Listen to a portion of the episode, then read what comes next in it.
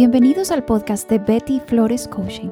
Si tienes el corazón partido, te damos herramientas para ayudarte a restaurarlo y también para que elijas un amor bonito por ti mismo.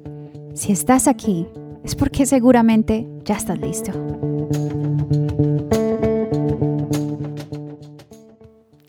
Sabes, para mí la vida es como un librito. Y digo un librito porque es cortita. Está lleno de historias, de personajes, de hojas que no se han escrito, de sueños, de sucesos inesperados. Hay personajes que no escoges, te fueron dados, pero hay otros que sí. Y hay capítulos que ya están casi que marcados, pero hay otros que no.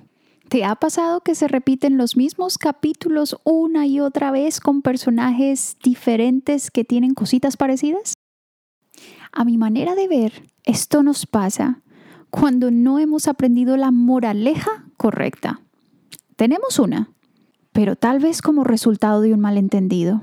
Así que debemos readaptar, retar los conceptos e intentar otra vez. Y sí, la vida es irónica, a veces como es drama, es aventura, es terror, es comedia, y pueden ser todos esos géneros en una sola página. Ahora, en este libro, tu libro, el libro de tu vida, hay dos personajes fundamentales para empezar a tener un amor bonito contigo mismo. Uno es la autoconfianza y el otro es el crecimiento espiritual. Estas son dos voces bien diferentes. Mientras la de la autoconfianza te quiere decir algo así como, oye, tú, sí, tú, sal de ahí, sal de esa zona de confort, Vamos a arriesgarnos, ¿ok? Vamos a dar pasos pequeños para que no te asustes, pero necesitamos crecer juntos, así que vamos por ello. La voz del crecimiento espiritual te dice, déjalo todo.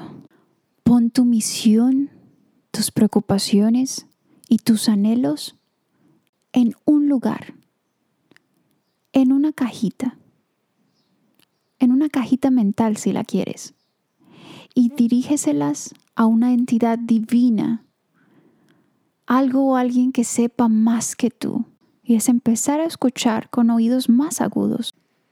Hablemos de ese camino espiritual por un momento más.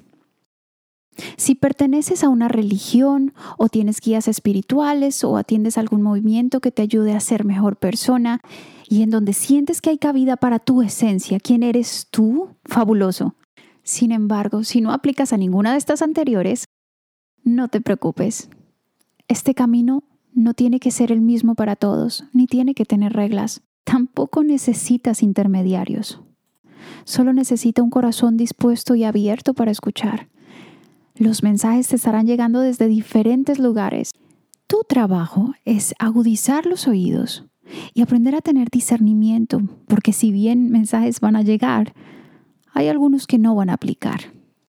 Así que quiero proponerte que estés muy atento o atenta, ¿ok? En estos días vas a escuchar cosas que te van a servir de guía para saber a dónde tienes que ir, qué tienes que hacer con respecto a eso que te está quitando el sueño.